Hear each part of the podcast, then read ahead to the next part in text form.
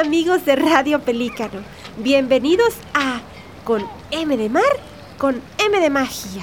Soy Tania Gaviota y les voy a contar sobre una de las criaturas marinas más fascinantes, el caballito de mar.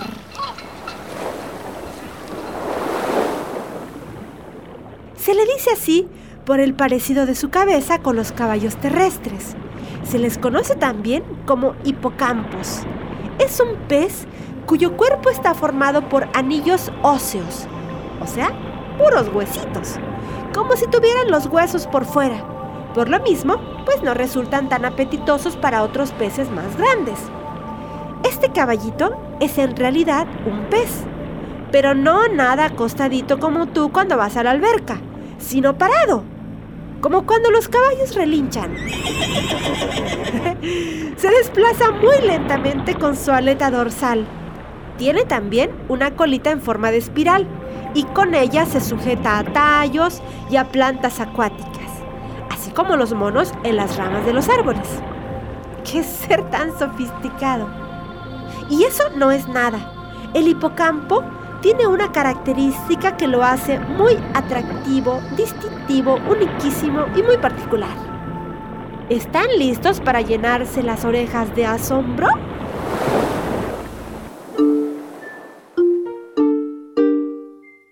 Es la única especie del reino animal en que los machos llevan las crías en su pancita. Sí, señores, los machos se embarazan. Y claro, les dan antojos, sufren mareos, se ponen sensibles, les da por llorar y solo quieren estar con su mamá. Bueno, con su papá. Un macho de buen tamaño puede tener hasta uno, dos, no, ni uno, ni dos, ni tres, ni trescientos, hasta mil bebés. Y entonces, ¿cuál es el papel de la hembra? La señora caballita deposita los huevecillos en la cavidad abdominal de su esposo caballito. Y luego de pasar un mes embarazado, el milagro. Algo le dice que ha llegado el momento. Se sujeta bien con su cola algo firme y con movimientos así como, como dando golpes de panza, va arrojando hijitos por montones. Puja y lanza. Puja y lanza. Y van 100 y aquí van otros 100 y así hasta que queda vacío de hipocampitos y vacío de fuerzas porque es tan agotador. Tu mamá sabe muy bien a qué me refiero. Si tener un hijo es muy difícil, imagínate tener mil. Otro dato interesante. Los hipocampos no son como los perros y los gatos y otras tantas especies. No, ellos solo tienen una pareja y son fieles hasta la muerte. Claro, una viudita puede conseguirse un nuevo esposo o el viudo una nueva esposa, pero eso sí, una sola pareja a la vez. A los caballitos de mar les gusta vivir en agua templadita. Comen pequeños organismos invertebrados o peces muy chiquititos que engullen con su larga trompa. Se los tragan porque no tienen dientes para masticar. En el mar el hipocampo no tiene depredador natural, porque como ya te conté arribita, es puro hueso. Y entonces, ¿por qué se está extinguiendo?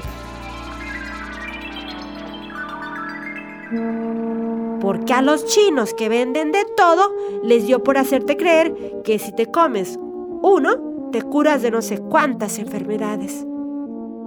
También los cazan para venderlos en acuarios como mascotas. La mayoría termina muriendo muy pronto. Y lo más cruel, los disecan para venderlos como llaveritos a los turistas que van a la playa. Tú nunca compres un caballito de mar disecado, pues de esa manera te haces cómplice de su exterminio. Si quieres cabalgar sobre un hipocampo, conócelos a través de los libros o de los videos en la internet. Verás que todo lo que te dije es apenas un poquito de lo maravillosos que son. Entonces ya no les dirás caballito de mar, les dirás caballitos de amar. O de mar. Bueno, hasta la próxima. Esto fue con M de magia. Bueno, hasta la próxima. Esto fue con M de mar con M de magia. Aquí en Radio Pelícano.